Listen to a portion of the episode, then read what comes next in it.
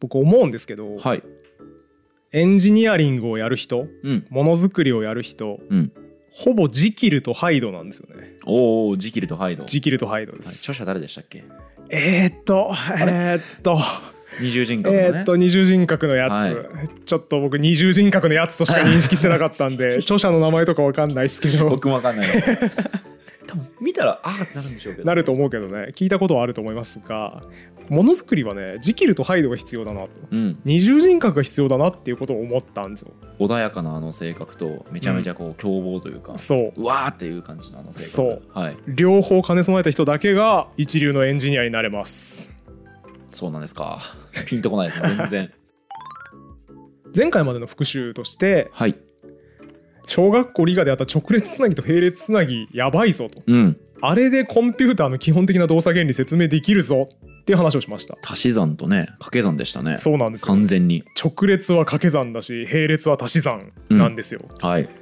というものをやってでじゃあその計算をするためにはトランジスタ、うん門番ですね背中に電圧かかると電流通すようになる右手から左手に電流通すようになる門番を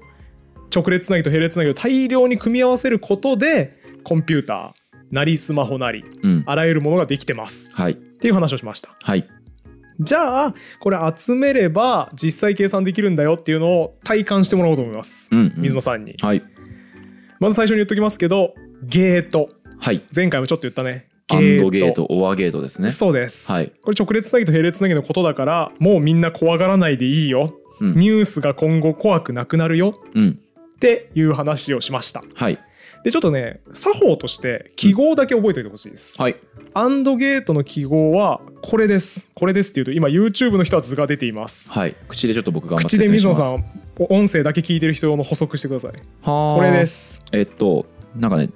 えー大文字の D うんみたいなマークがあって、D のあの左の部分ですね、うんここになんか A と B っていうこれ何ですかこのえっ、と気にしなくていいそれは2本入力があってあはいはい1本出力があるはいはいなのってでいそう言い方のでいいで2す本棒が刺さっていてでその D の右側の部分に、まあ、アウトって書いてあるんですけど1本になってますねそうですね2本の入力があって D を通ると1本になったということですねそうです、はいこれの中身については前回説明した通りです。はいアンドって何だどっちだっけえっ、と直列違うん直列ですね合ってます、はい直列ですね。直列は、えー、とこう豆電球が2個、えー、と直列、えー直線的につながってるので1個前の、えー、と豆電球が切れてたら後ろの豆電球つかないし、うん逆に後ろの豆電球が切れてれば1個前のやつもつかないよとうん、両方がついた時のみ、えー、と両方がつくので and そうですだとねいう。ことですね。そうです、でそれを模式的にこの図で表してるんですよ一発であの、はいい、ちいちさ2個直列につながっててって書くのめんどくさいじゃんはい、はいはいああ分かりましたよそこれをれ言わん省とするこ略とするためにやべえそうなってるわけですね、はい、言わんとすることはなんとなく分かりますけどねうんなんか A と B っていうのがあって両方両方良ければ1あのアウトっていうこう1本の直線が出るっていうそういうこととです、はい A と B に1と0が入ったら0になるし、はい1と1が入った時だけ1を出しますよっうんっていう図ですね、はい D は and 覚えそまうしでたす D の形、まあかまぼこ板みたいな形ですねそうですかねまぼ確こかにみたいな形かまぼこをこう横にね90度倒したような形ですはね、いですねなんで今後はこの記号で and を表すのではいもう直列とか並列とか中身いちいち気にしないでくださいああーはいはいはいあれこれなんか何回か前にもやったねえこのくだりいちいちもう中身気にしないでくださいっていう話いプリンで すかやプリンなんだけどプリンって言わないでほしいなもっとその後に用語出したじゃん違カラメルですかう違う違うプリンの例え以外のやつ思い出してよ一番忘れてほしいとこなのよそこなんなら俺説明失敗したから忘れてよそこはやばいそれが強すぎて、え っと、なんて聞かれたんだっけえっとえっと、このアンドゲートは、うんもう中身皆さんに説明し終わったので、うん今後は中身気にしないで、うんこういうもんだと思っといてくださいってはい言いました。はいそれなんて言うんだっけえーモジュールうん。合ってるひとまとまりの機能をもう機能として見る。はいこれをモジュールだと考えてください。はいはいはいあこれがモジュールですかこれはそうです。中身のことを一旦忘れること、うんを、機能だけで捉えましょうと。モジュール化したとなるほど表現しています。はい、あと全く同じで、はい、オアゲート、はい。並列ですね。ですね。はい。並列のまあ足し算っぽいやつ。はい、はこういう見た目ですゲートオアゲートうーん。なんて例えればいいんだろうな、これ。えっとね、イチョウのあ違うイチョウの葉っ ぱをうん90度横に倒したというか、D にがね全体的にこうギュッとなってる、 これなんて言えばいいんだこれ水野さんは食レポとかが苦手なんだろうなっていうのが今伝わってきま した。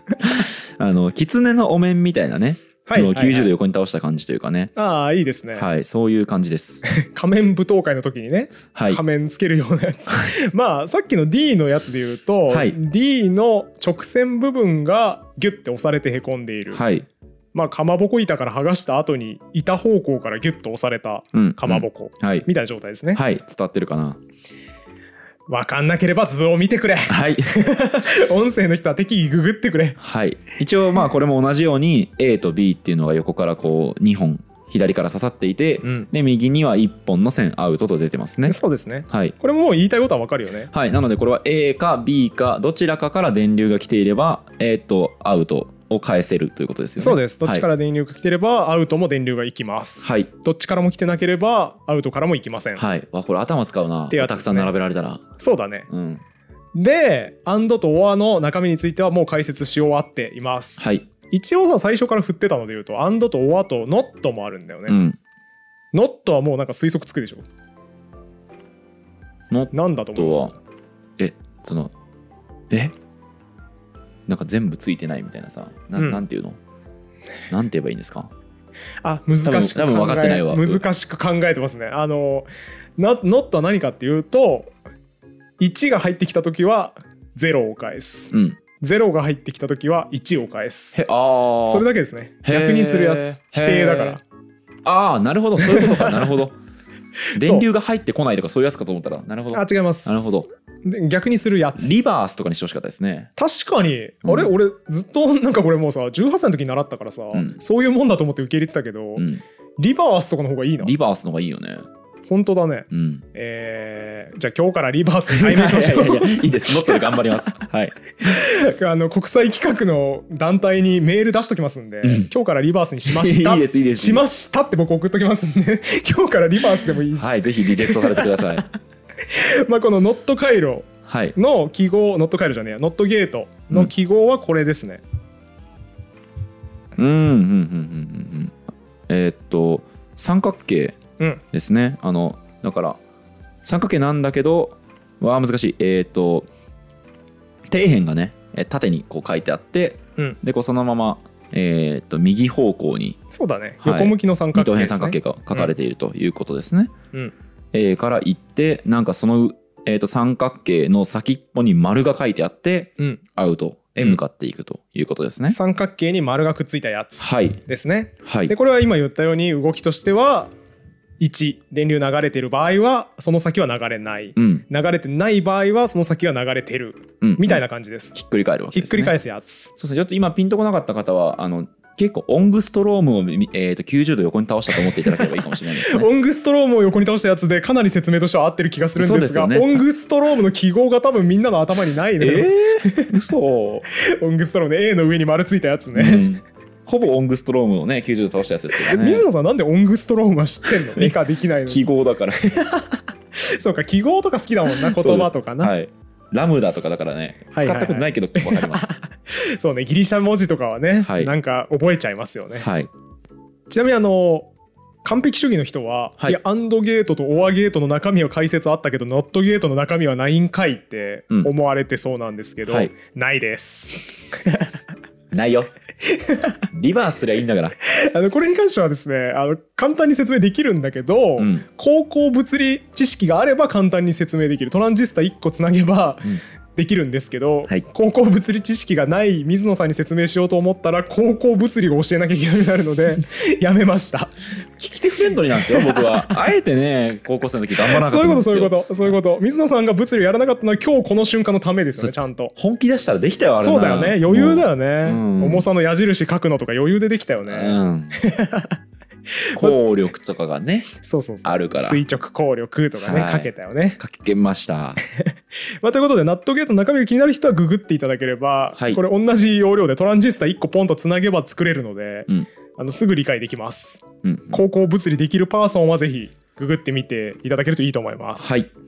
今の3つでもう登場人物紹介終わったので、うんあとはこれを組み合わせていけばマジの計算ができますよはい。さっきまであの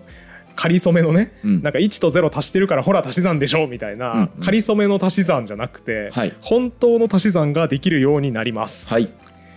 ゲートを足し算するために組み合わせたものがこれだこれだ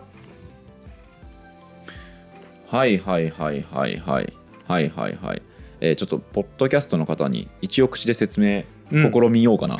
無理かなこれお偉いね偉いねせね一応僕らポッドキャスターですからはい、えっと えっとということで僕の想定はですね、はいゲートがいっぱいくっついて ますねそうですねあの個数とかだけでもせめて伝えそるうだと、ねオアが1個あってアンドが2個あってオングストロームが1個 ロングストロームって呼 ぶなノット回路ねノットゲートノノッットトゲゲーートが1トが個ありますでなんか ABCS。S ってのはだからこのいくつですかって答えを導き出す場所ですかこおれおが。素晴だからしいよくお分かりでら A と B と C から電気の入力があるって考えればいいあのかな違いますえあっ違うと改めてさっきの記号を思い出してほしいんだけど左側に入力が書いてあって、うん右側に出力が書いてあったよね、うんだから見方は常に一緒でうん。左側に入力があって、 A と B から入力が入ってると思えばいいですね。そ C は何ですかこれ。これがねポイントなのよさっきまで言ってたごまかしの計算を本当の計算に変えるためのはいポイントなんですね、はいはい。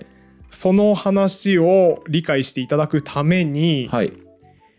二進数やろうかあはいはいはい。二進数の復習やろうかはいはい。いけますよ多分二進数僕。水野さんは数学できるもんね情報得意だったんで。あ情報得意じゃなかったわ。二進数だけできたんだ。はいまあまあいいでしょう。二進数のさ、はい計算さ筆算やったことあるえっと何十進数の数字を二進数に変える時の計算ってこと違いますあ二進数の筆算。二進数足す二進数の筆算ってやっあーたこしとあたることないねしたことないね多分ねしたことない人も多い気がするので繰り上げするだけだからそんな難しくなさそうだけどな頭よ頭やったことないのに想像でできるってなるのやめて頭よ だって1と1のところだけ繰り上げりゃいいわけでしょ頭よ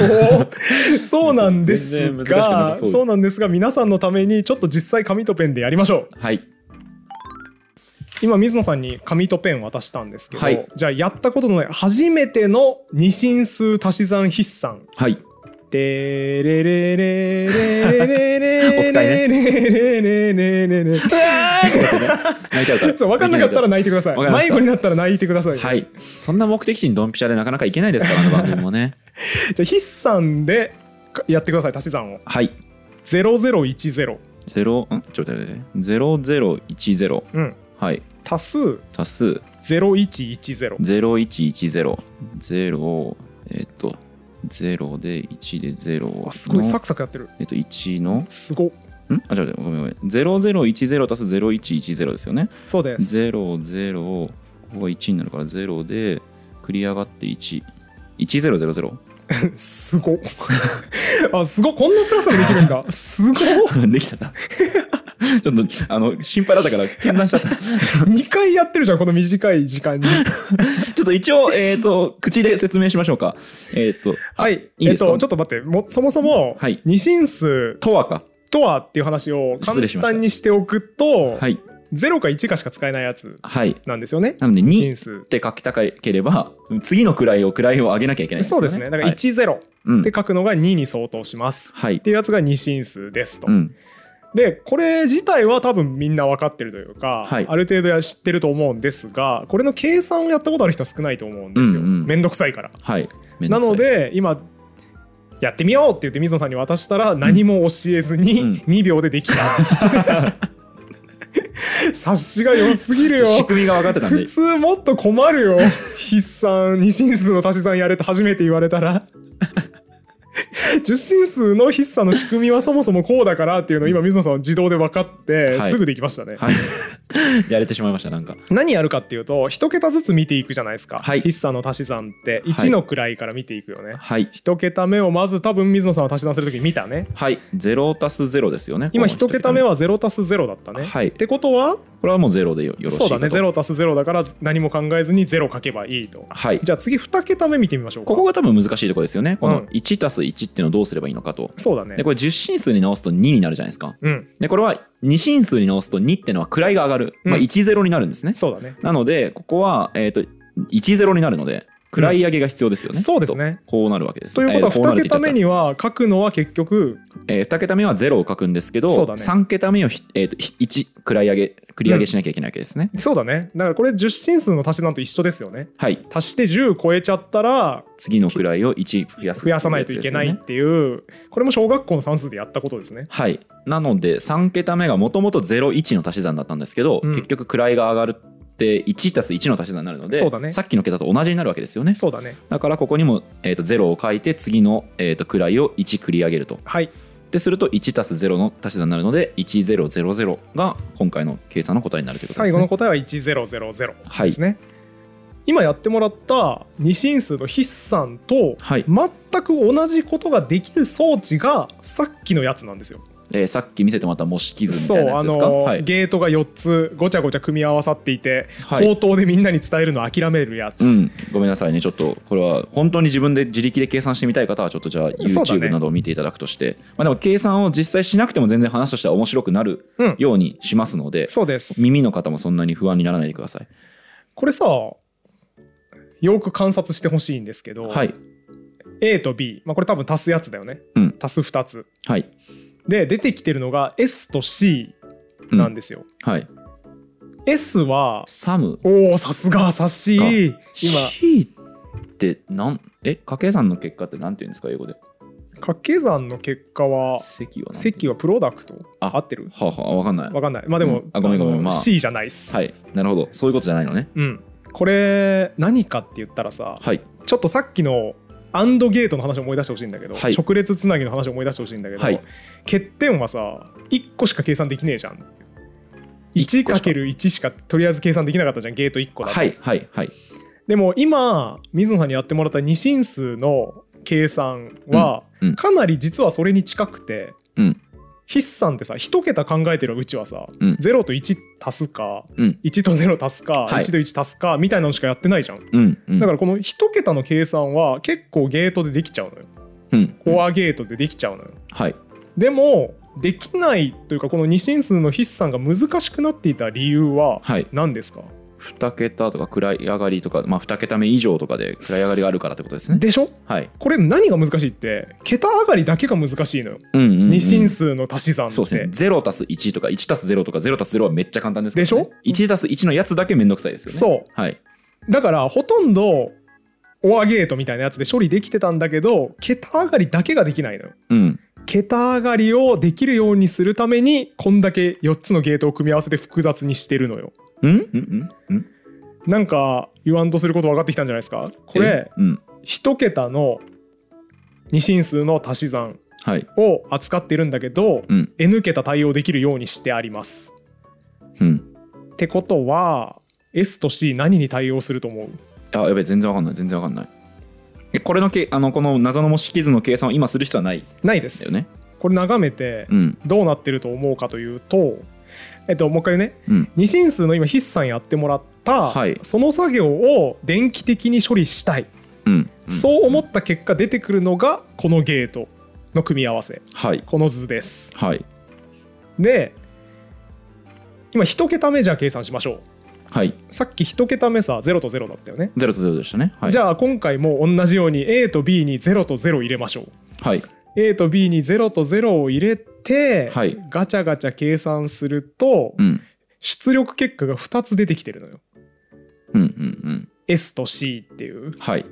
この2つって何に相当すると思いますえっ、と0と0入れるとこのノットに行くまでずっと0ですもんねうんあそうだねそうだよね、うんだからこういってずっと0でここの、えーとごめんなさいね今度だからノットを通過したやつだけ今1に切り替わってますよねここが、うんでこれはえっ、と直列だから S は0かうん結果的に、うんで C もゼロになりますよねそうだね今水野さんは正しくゲートをたどるっていう作業をやってくれて、 あの求めてないことを勝手にやりだしてこいつすげ えなってなってますけどそうだねもう、はいゲートの仕組みというか出力分かったから終えるよね、水野さんははい出力を、は A と B に何を入れたらどうなるかはいえ今はそこまで考えてくれなくてもよくて、はいまあぶっちゃけ答え言っちゃうと A と B に0と0が入ると S も C も0になりまうす、ん1と0が入ると S が1になって C が0になりますはあはあはあ A と B に両方1が入ると今度は C が1になって S が0になりますはこれ何に対応してるかっていうと、あはい S が筆算の1桁目の答えうんですうんで C が桁上がりでえー、す、ああそういうことうんああえっとだからえ C が1になるっていうのは桁が位が上がりますよっていうそういうことですこれねあの多分水野さんは脳内で終えると思うし暇な人はぜひこの図 YouTube には出てます、うんポッドキャスト概要欄に貼っとくので入出力追ってみてほしいんですが、はいはい入れてみると実際今筆算やったのと同じことになりますえあのさうんこれすごくねすごいよねこれをさだからさごめん使い方合ってるか分かんないけどさうんこれを一つのモジュールとしたらさうんすげえ計算できんじゃんお前俺の言おうとしたこと全部取ん だ全部先に取ってんじゃんそうだよえこれ大発明じゃんこれそうだよこれすごくめっないちゃすげえじゃんあそれ分かってくれるありがとうありがと めっちゃすうげえこれこれすごいのよこれすごいごめんこれってずっと言ってて本当に耳の人申し訳ないですけどこの謎のね本当にあれよ美しくないよ別に全然左右対称でもないし、うん点対称でもないしなんでこういう回路になってるのかとかっていうのも全然必然性がなさそうな見た目をしてるんですけど、うんこれを使うと,、えー、と位上げ筆算の計算が実質できるひとまとまりになっているっていう今図を見せられてるんですよ僕そうですね美しいこれそうこれはまさに二進数の筆算の一桁分をやるための装置えすげえですこれだからね組み合わせたら何桁あっても余裕じゃないですかもうそうあもうおっしゃる通りうんこれね半加算機っていうのよ、うんうん半分はいの半はいに加算足し算あ汎用性の半じゃなくてあ違う半半分分のの半半はいハーフアダうんーですね英語だとはいですということは多分この後出てくるのはハーフのフルうん反対なのでフル全加算機がはいこの後出てきます、へえこれハーフなんですかこれハーフですねうんなぜならこれは一桁分を計算する担当でしかないからはい一桁分を計算する担当なんだけど、うんこれをちゃんと全部の桁うんを対応させようとするともうちょっと複雑になりますね。はいでさでもちょっと考えてほしいんだけど、水野さんの一覧能力うん一覧能力でこの半加算機、うんうんパッと見てもらって、はいこれよりごちゃごちゃした図耐えられますかまあちょっときついねきつそうだよね。はいなんでこの半加算機を一塊として捉えましょ出たモジュー ルや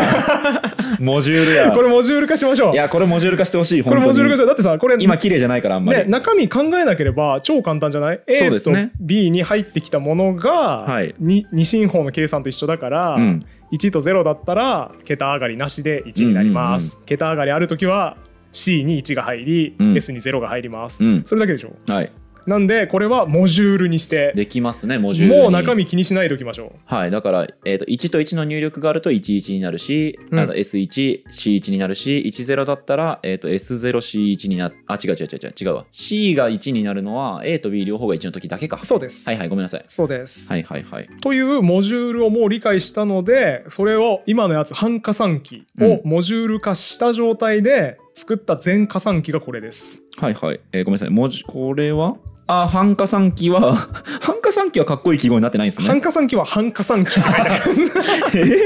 四角に ABSC 半加算機って書いてあってあの決まった記号ないんで半全然加算機み美しくたないいじゃなん複雑なものは決まった記号ないかでっすこよくしてよ いやいいでしょ半加算機には半加算機って書いといたら分かりやすじいでゃあしょじゃあ D にも直列とかさ書いてくれよ いやあれは本当に基本部品だからあの記号がちゃんとあるんへでーすよ半加算機は半加算機ですはいはいはい。これがで全加算機なんでこすね。れが全加算機ですねはいはい、何が違うかというと、はい入力が1個増えたね X が増えましたね。 X が増えたね AB 以外に X が増えて X に直接つながってる半加算機もありますね。そうだからはい半加算機2個を使って完成したのが全加算機はい。です、うんうん。これ何かっていうと何か察しつきます最終的に結果がまた S と C になってますよね。うんえー、なんだろうな。なんか手動かしていろんな数字で代入して答えをたどりだ導き出した いけどそれはちょっとめあのポめッんどくドキャスさいよねト向きではないので、ちそょうっだねと察しないですねまだこれは何かっていうと手前の桁からの桁上がりを仮定しています、うん、 X に入るのは手前の桁からの桁上がりだから1個前の C そのいがイコール1のそう時とか0の時ってことうですね差し、はいそういうことはでいす、はい一桁前から桁上がりあーわがかった、は考慮しないいと、さっきのやつ完全じゃないんですよ。はいはいは単い価算期はそのその一桁に注目して桁上がりが出るかどうかを見るだけだったけどだから1個前の半加算期が出した C の値を引き継いだモジュールが必要なんです ねそういうことです。ああはいはいはいそれが全加算これが完全体の二進数の筆算やってくれるやつ。はいはいはいそうか、ですだねから筆算をしようと思った時に前の、えー、と桁の桁上がりっていうのを記憶せずに計算するやついたら桁上がりの分だけ全部間違えますもんねそうそうそうそう。はいはだいだかからら引き継ぐ必要がありますちねゃんとそれを手前の桁から引き継いできてくれるようにしたのが全加算期ああだからこの A と B っていうのは、えー、と例えばさっきの例の3桁目でいくと,、えー、と0と1ってのの足し算うんに値して01っていうのの計算をするんだけど、うんその計算結果に加えてさっきの1個前の桁の桁上がり X を入力ししてそういうことです。次の桁の計算をちゃんとするとだから僕もさっそうきえーと0たす1っていうのをしたんだけど桁上がりがあるから結局1たす1ですねって言ったと思うんですけど、うんこれが完全にこのそういうこと。中で計算ができるわけですね。足し算が2回出てきてるじゃんこれって。うんうん、最初にまずその桁の数足して、はいその後桁上がりも足して、うんで最終的な結果が出ますよ、はいでこれ全加算期もう完璧でしょ完璧だわこいつこれが二進数の筆算を完全にこなしてくれますねいつこいつはモジュール化されるんですかあーさすが察しいいですねこれをさらにモジュール化します今から行きましょう行きましょうこれをモジュール化ガしンガン行きまてしょう水野さんさっき言ってくれてたけどさこれ1桁を計算するためのやつじゃんはい6桁計算したかったらどうします全加算期を6個そういうことてでかす 5, 個で足りる最初の1桁目は、まあ、あでも違うな6個まあ実は必要か最初の1桁目は半加算期でいいんだいいけんだどよねね半加算期全全全全全そういうことですすでまあ半加算期1個と全加算期5個かな、うん厳密なこと言うとどっちでもいいけど、っていうのがこれですモジュール化して書いた図え6桁計算できるようにしたのがこ れですで四角に全加算期って書いてあるねやっぱダセーなーここ 全が加算期もモジュール化しましたこれで、はいはいはいあのーパッと見て何を言わんとするかってのまでは分からないですけどただ一つ気になるのはやっぱりその1個前の桁の X をそのまま次の桁の C につないで計算をしてるんで、暗い上がりがちゃんとできてそうだなっていうそう気がでしすますねまさにそうです、はいこれは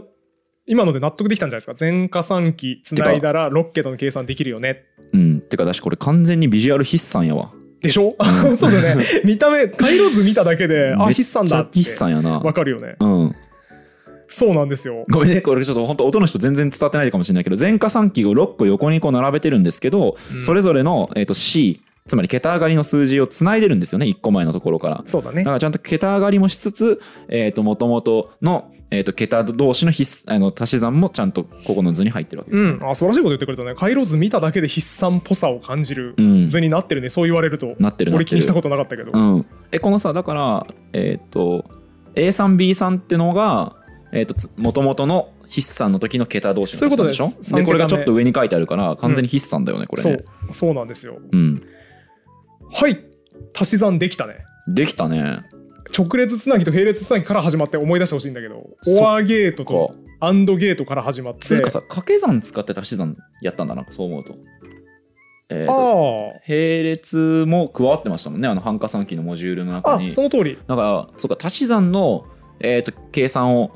コンピューターにやらせようと思うと掛け算必要なんですね必要ですへえあこれ面白いねアンドゲートもオアゲートも使ってるんでそうでかすリバースもしなきゃいけないし、えそうーと掛け算もいるしだから逆に言うとこの3つの演算がないとできないんですねそうですあうんあ違うんだけどそ違んなうんだことないけのかあそんなことないどそう考えといていいですはいはい、あまれあ、やりやすくするためにはその3つがあるといいよねってそうそういうそうことではあるんだ実よはねもっとめっちゃ複雑な回路を組めば掛け算だけでできたりするんだけどはいはいだけどまあそんな細かいこと気にしないとこう簡単に命令を実行させようと思うとこの3つうん基本命令を組み合わせて作れますはいっていうことですねうんうんいこれさ結構すごくないや結構す ごいよだいぶすごいぜこれ足し算できるとこまで来たぜうんやっとうんそのなんか半導体がどうのこうの言ってたよ最初うんプリンの形にしてみたいなうんうんうん電気通るか通らないかとか言ってたやつを組み合わせてったら足し算の筆算できるようになったよねできましたね今6桁のやつできるようになったけどもう筆算できたら怖いもんないよねねもうで6桁できるってことは当然無何限桁桁ででもきいまけすよねますよね。はこれい、全加算機の数つなげるだがけですからそね。の分増えるだけですよ。はい。ということはこれ でかなり任意の計算ができるようになりました。はい。えっと、超乱暴なことを言うと引き算ってもう足し算と一緒なので、うんうんうん。マイナスを足すみたいなことでしょ足し算ってそうですね。だからほとんど一緒なのでこの加算機の方式で引き算はできます。うん。で掛け算もめっちゃ乱暴なこと言うとかける1 0って10回足すってことでしょうん。足し算でできるじゃん ああ、まあそうか、そうだね。掛け算はそうだね。割り算も同じ要領で、うん。 10回同じもの引いてなくなったからはい割った結果は10ですうん。 って言えるよね、 そっか。ということで四則演算できますこれでそっか。足し算だけでいけるな。いけるそうか、そういける、まあ、まあ内部的には多分違うけど、うんまあ乱暴な説明をするとそういうことか。はい。ですね、だからえ今のこの全シリーズやってうん。何ができたかっていうと半導体っていうねうんただの物質からうん。任意の計算を生み出せるようになりましたう、ーん。いや、すごいなーもうコンピューター作れます無人島でそうで すか。ちょっと過言かもしれない 半導体ねえしそもそも無人島 にそうですかって言っちゃったよ。勢い余って。ちょっと過言かもしれないけどまあでも原理を理解したので、はい半導体があればそれを組み合わせて作れるうん。はずうん。作れるはずですトランジスタ作れて、はいトランジスタからゲートが作れて、はいゲートから半加算機が作れて半加算機から全加算機が作れて、うん全加算機あれば無限の計算ができるので、うん完璧ですそうだね。でも、計算は余裕でできそうですね。でしょうん。でこれが大量に組み合わさってるのが最初から言ってるように YouTube の再生とかなので、うん。コンピューターが作れます、はいこれによってうんうん。この4回をしっかり受講してくださった皆さんは、うんもうコンピューターの原理を完全に理解したと言ってもいいでしょうはい。あとは半導体製造装置を持っていけばいけるとそういうことです無人島に半導体製造装置があれば そしてそれを組み合わせてトランジスタにするっていうすごい超絶技巧があれば、はいコンピューターが作れますあとは技術です。できます理論は完全にもう理解してまもうじゃあ。うーすん。胸を張ってくださいもうコンピューターの中身何にもわからないって状態から、はい。か根本原理は完全に理解してますって言える状態になりました、うん。胸を張ってください皆さんやった。嬉しい。水野いけさんももう今後ニュース見た時はうんおどおどしないで済みますねそうですね。もう、どしっと構えていきますよ。半導体不足のニュース聞いた時に、うんニュース見て、シリコンウェアって来て、うんシリコンウェアうんあわかんねえわ。キョロキョロってなってたけどあわかんない 結果的に今回ね、全4回聞いた結果、シリコンウェアが何なのかは分かりません でした。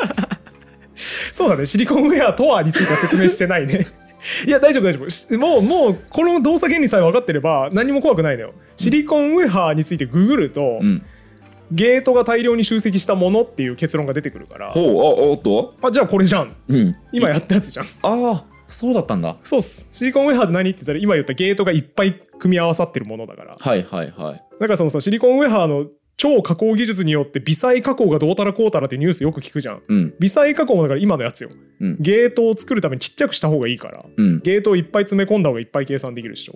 だから微細加工の技術大事なんだなあえだからさそのさ、えー、とゲートが組み合わさってるものもまたモジュールにしてるわけでしょあのねシリコンウェアそのっ通りでていうす名前でそうあまあまあウモジェュールではハーをないモですジかュールと言っていいか分かんないけどまあ塊だねああいやなんか聞いてて思ったのがさうんコンピューターってそのさうん少し前回でも話したけど、うん再帰的な構造えうんーっと、再帰ってのは自分自身がその中に含まれてさらに外にこう例えば1たす1いや説明下手だなえーっと再帰的ってどう説明すればいいのかな マトリョーシカみたいなイメージかまあそうだね入れ子構造っていう意味で水野さんは使ってますねはい、あのこれ多分コンピューター用語的には多分違うんでしょう ね。そうだからずっと引っかかるなそれ最近っていうのって ずっと思いながらまあ同じ構造を繰り返すってことはい、同じ構造を繰り返して入れ子構造にするっていうことが、まあ割とコンピュータうんーでも肝なのかなとこう外の人間としては思っていたんですけど、はい今日の結論取られましたはい はい今日まさに僕が言いたかったのはそれです と思っていたんですけど、です けどはいはいですけどはい、それってさ、うんえっと今図らずともうんモジュールっていう言葉にもそれの本質が雇ってるなと思いまして、はいはい結局そのさある構造ってのを一つ、えー、ともうひとまとまりのものと見てさらにそれを組み合わせたものってのに構造、えー、とそれをまたモジュールとして、うんっていうのを多分繰り返していってすごいことしてるわけじゃん。そういうことですで逆に言うと,、えー、とコンピューターの凄さを分かろうと思うとどんどんそのモジュールを小さく小さく小さく分割していく必要が小さく小さく分割して何から構成されてるかっていうのを特定しに行かなきゃいけないわけですよね。うんなんかその意味ではコンピューターのその特性ってのとコンピューターの出来方は似ているんだなと思いました。うん全部言われたねあれ全部言われたね あの僕が最初に言ったことはいものづくりする人っ全部言てはいジキルとハイドはい。が必要なんじゃないかって言ったことその心は今うん水野さんが言ったことなんですよ、うんつまりねよく言われるのはちゃんと根本動作原理に興味を持ちなさいとうんコンピューターサイエンス大学でやってる時死ぬほど言われました先生にうん根本の動作原理をおろそかにしてたら、んそんななんかプログラミング言語の効率化みたいなことできないから、はい半導体がどう組み合わさってるかまで興味を持ってちゃんとやりなさいとうんいうことを言われました。うんそれはそうだと思うんですが、うん一方で今回僕説明していくうちにさうん一旦これの中身はもう気にしないでおきましょうって、はい何回も言ったねうん5回ぐらい言ったよね多分、はい半導体っていうちっちゃい動きのものうんプリンのカラメルうんをいちいち気にしてたらこの二進数の足し算するやつ、うんうん全加算機の構造を考えることできましたう皆さんん難しいですね。無いや理でしょそう僕もね聞いてて思ったんですよもし仮にモジュールっていう概念を使わないとしたら、うん全加算機を書こうと思ったらすごいキモい図になるなとでし思っょてそうでしかもそのまだ全加算機の図はモジュールでできてるので、うんまた半加算機を2個書かなきゃいけないわけですよねそうそうでその半加算機を書くためにってやって るそとめっちゃキモい図になるしこそれうおそらくですけど人の認知がそろそろ限界を迎えると思うんですねそうだからそれをひとまとまりのものとしてとりあえず仮定して補っちゃう能力っていうのはコンピューターを作る上でめっちゃ大事だったと思うんいでやすよ、ーね、素晴らしいその通りですあの今さ6ビット、まあはい6桁の01の足し算する全加算機組み合わせたやつ、はい最後見せたじゃんはいあれを多分その半導体のプリンの図うんのレベルの図で書いてたらこの机1枚分ぐらいの模造紙必要だと思ううんんですよ、うんこんなちっちゃいとこにさっき収まってたけどはいフルで書くとそうなっちゃうよねうんでもそうならないためにはいじゃあこれひとまとまりでゲートとして書きます、うんさらにこのゲート4つをひとまとまりで半加算機として書きますうんそれをまとめて全加算機にしますっていう作業をしてたおかげでこんなに見やすくてうん分かりやすい話になったよねはいはいはいだからこのモジュール化本当に大事なわけですよ、うん中身のこと一旦気にしないでおくうんこういう動きするもんだなってとりあえず思っておくっうんていうのすごく大事なわけですねはい逆に言うと細胞をずっと気にしてる人は何も作れませんうん複雑なものは絶対に作れないっうんてことはこれまさにジキルとハイドを要求されてるんですよはいはいはい根本の動作原理に興味を持って調べはしなきゃいけないわけですよね、知っておくべき必要があるはいでもそれをいっつも気にしてると、うん一生でかいものは作れないうんうん一旦忘れるっていう作業が必要になる、はいダブルスタンダードじゃないこれってそうだねめっちゃ大変じゃないこれそうですね両方やんなきゃいけないのきついですねでも職人肌の職人肌プロのものづくりする人ってやっぱ多分これがうまいんだと思うはいしこれができてないとプログラミングははかどらないですうーん似た事例で言うとあれがありますよね良いノンフィクションうんって徹底的に調べて徹底的に取材してるんだけどその取材してもうその地を這うような取材から結果的に、えー、と例えば今の世の中の、えー、と例えば何か現状とか現象みたいなものと結びつけて、うんえー、と最終的に大きなテーマを設定するうんうんだから、えー、とめちゃくちゃ丹念な現場取材の末から例えば日本社会のこういう問題を見たみたいあーなはいはいはいは構い造のものってすごく面白いじゃないですか。そうですねそれと一緒だと思いますね。そうですねあすごいいい抽象 化いい抽象化ですねその良いノンフィクションの書き手の方ってそれが本当に上手で取材力あるのに抽象化力が高いみたいなはいはいはいのがいいノンフィクションだと思うんですけど、集めてきたのはめちゃめちゃ細々した事例なんだけどこの地元の人がこういうことを言っていそうだたねみたいなレベルの話なんですけど、それをまとめてじゃあそれってつまりこういうことだよね、うん、この地方ってこういうことだよねでそれをさらにまとめてつまり日本社会ってこういう問題に直面してるんじゃないか、うんモジュールですねうん、かなりそれやってまモすジュールですね。いい例え出すわいい深まったわ今なんか議論が、あの前も挙げましたけど魚とヤクザとか完全にそうでしたねあー言ってたね鈴木智彦さんの、はいはい はい丹念に現場の取材をされていて、うんあのねすごかったのが、うん築地のこと知りたすぎてうん築地で働き始めてたんですよ、偉いねめちゃくちゃきついらしくて はいはいはい築地の仕事、であと不調が飛び交ってるから何言ってるか結構わからなかったりすることもあったらしく、うん まあそれでそのそうやってなんかしかもね確かあれだよあのその結果ね事故に遭ってたはあなんか築地の、えー、と仕事をして大変帰りにバイクで帰っててなんかだったかちょっと忘れたんですけど、はいはいはいそれぐらいのことをしながら、えー、とその魚がどうやって日本でこう流通してくるのかみたいなことを見ていくと、どうもヤクザと関わりがあるっぽいぞと。うんうんっていうような、えー、とことでこれはその日本の海洋系の例えば法整備が追いついてないだとかうん密漁みたいなものに対してのこのグズグズ感があるみたいなこう最終的には大きなテーマに行くんですよね。そうでもそれを、えー、と皆さんは何も知らずに食べてるでしょとうんそれは、えーと大きえー、と広い意味で言うと共犯者なんですよっうんてんいんうことを最終的に突きつけてくる。めっちゃいい本だですけどその読ませていること自体はあのなんか密漁者の人に声かけに行ったらめっちゃ怒られたとか、はいはいはいそういう話から、えー、と積み上げてってそうい半う導体を組み上げてコンピューターにしてますねそうです結論に持ってってるんですよね。それはやっぱ良いノンフィクションの特徴ですよね。いいい抽象化ですわはい、ってことは僕もいいモジュール化ですあか、そうだね僕から聞いたごちゃごちゃした話をはいまとめて、 うん出力してくれるうんいい装置、装いい装置です水野さんありがとうございます。僕から聞いた2時間の話をまとめてはいノンフィクションと一緒だっていういい結論を1個出力してくれるいい装置そうですね、ぜいいひモジュールじゃあ何か僕のことを絵を描いたりするときには記号で描いていただけると嬉しい ですね。そうですね水野さんを記号化したファンアートをお待ちしてサおりまムすネイルとかを D とかにしてもらえると嬉しいですね、じゃあ。そうしましょう。なので結論はもう大体出たんですけど、はいまあ一個補足しときますとこの半導体の地政学、うん今回の元になった本はい。のににも結構書かれてて例えば英国アームはい、イギリスの ARM っていう会社あるんですよソフトバンクが買収しようとしたところそうあ売却したあれなんだっけなんかソフトバンククが株買ってたそうですよ気ねがすはるい ARM のアーム何やってるか分かります会社として IT バカなんだよな さっきあんないいまとめしたのに受け答えがもうバカなんだよ急に 何なの知性のギャップ IT だろそりゃ B2B すぎて分かんないなと思ってやめました理解を僕はアームが何やってるかって言ったら、このゲートがいっぱい集まった設計図を売ってる会社なんですよほ、らそんなの分かるわけないやん IT やんじゃんいやでもさこれ今の話とほぼ一緒で、うんまあ言うたら前科産機みたいなやつよ、うん、うん、前科産機ってゲートがいっぱい集まってるよね、はいそれをひとまとまりにして足し算したかったらこの部品使うといいですよっていう図面を売ってるんですよ図面なんだねえそう知財なの知財ですへえ IP の会社だねんちょっと待ってじゃああそこは製造はしてないってことしてないんじゃないライセンスとかそうその許可出してそう作らせるだけ図面っていうかまあ許可出して作らせるっていうかそれすらしてなくて図面を売ってるへモジュールを売ってるんですよだからえええこういうことしたい人はこういううちのまあわかんないけど100万個ゲートが入っているこういうのあるんで買うといいですよえなんか夢あるね半導体というかさそのえっ、と、トランジスタの組み合わせうんでえっ、と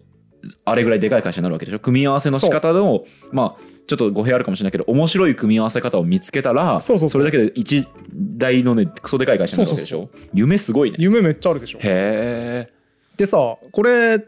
そんなことしなくても全部設計したらええんちゃうのうん部品モジュール買ってこなくてもええんちゃうのうんと思いきやそれさっき言ったことなんですよモジュールの中身まで全部考えてたら人生いくらあっても何も終わらないんですよ、はいだからまとまった何百万個とかのやつは買ってきたいんですよねみんな、うんうんだからアームはあんだけ儲かってるし、うん世界的に注目されてる企業なんですよ、うんほらモジュール化の偉大さでしょ、うんうんモジュュールによって成り立ってんですよエンジニアリングははいはいはいそのことを端的に表した一文そのまま半導体の地政学から持ってきますと、はい集積度が高いチップでは回路を構成するトランジスタの数が数百億個に上るうん建築にたどえ例えれば一つのチップを設計する作業は大都市を丸ごと設計するようなものだうんどんなに力がある設計事務所でも一社で都市全体の図面を描くことはできないああはいはいはいそういうことなんですよなるほどモジュールによってみんな作ることができてるんですよねうん計算機をうんでこのモジュールというものを売ってる会社がアームだしモジュール化するということがエンジニアリングの骨法なのだということを今日皆さんにお伝えしたかったうーんそれが結論ですそうですねだから、いえー、と建築士と都市計画家は別物ですもんねそううーん全然無理でしょだって都市計画する人がさ、うんこの鉄筋使って大丈夫かなみたいな、うんコンクリ混ぜ方こうした方がいいなとか考えてたらさ、一生経っても絶対できないじゃん都市は、うんそういうことですねでさ都市計画の人とうん国家の運営はまた別だしそういうことそういうこそして国際秩序の専門家もまた別だしそういうことですそうかだからやっぱモジュール化って多層構造だな、うんそう思うとそれのおかげであらゆるもののものづくりは成り立ってるんだなということを皆さんは感謝していただいて、はいこれってつまりデバイドコン カー全部のシリーズのオチこれになるあ ちゃ全部のシリーズのオチこれになーっちゃうあんちでゃで抽象化しすぎると全部デバイドコンカーにたどり着いてしまうのでちょっはとい考えもんかもしれないですね,、そうですね抽象化しすぎるのーも、うんどどこかで止めましょうよそこはねモジュール化を そういうことですななんではい今日のテーマはデバイドコンカーではなく、うんモジュールにするって大事なんだな、はい中身を一旦するって大事なんだなということだけ覚えておいていただければとはい思います、 取らないで俺のモジュール見ということでねはいさあ新しいフレーズをねはい生み出してもいいと思います、そういうことで本日も終わりにしたいんですけど例のごとくめちゃくちゃ何もかもすっ飛ばしてうん喋りました、うんあのコンピューターの中身を理解したいんだったら計算する場所だけじゃなくて記憶の話とかもねできればやりたくて、うんフリップフロップの原理みたいな話もしたかったんですがうん到底入らなかったのでは諦いめました、はい参考文献は何冊か今回も概要欄固定コメントなどに入れておきますのでもっと詳しい話知りたいぞあと厳密な話知りたいぞっていう人はぜひそちらを渡っていただければと思いまあす、くまでもイメージの話ですからねそうですねなんだプリンじゃないですからプリンにカラメルあの2箇所垂らすって何 これあのそうですねもしかしたらこの後ねその大学の試験とか、うんあら友達にね、うん知ってる半導体ってプリンなんだよって言ってしまう人がいると思う のでちょっとそいないれだをろう懸念して一応伝えておきますがむちゃくちゃ言っていますそうですね半導体はプリンではございませんということで、はい今回も終わりにしたいと思いますので、は引き続き面白かった方はチャンネル登録感想のコメント高評価などいただけると大変励みになります、はいあ以り上終わりにしましょうありがとうございましたがとうございました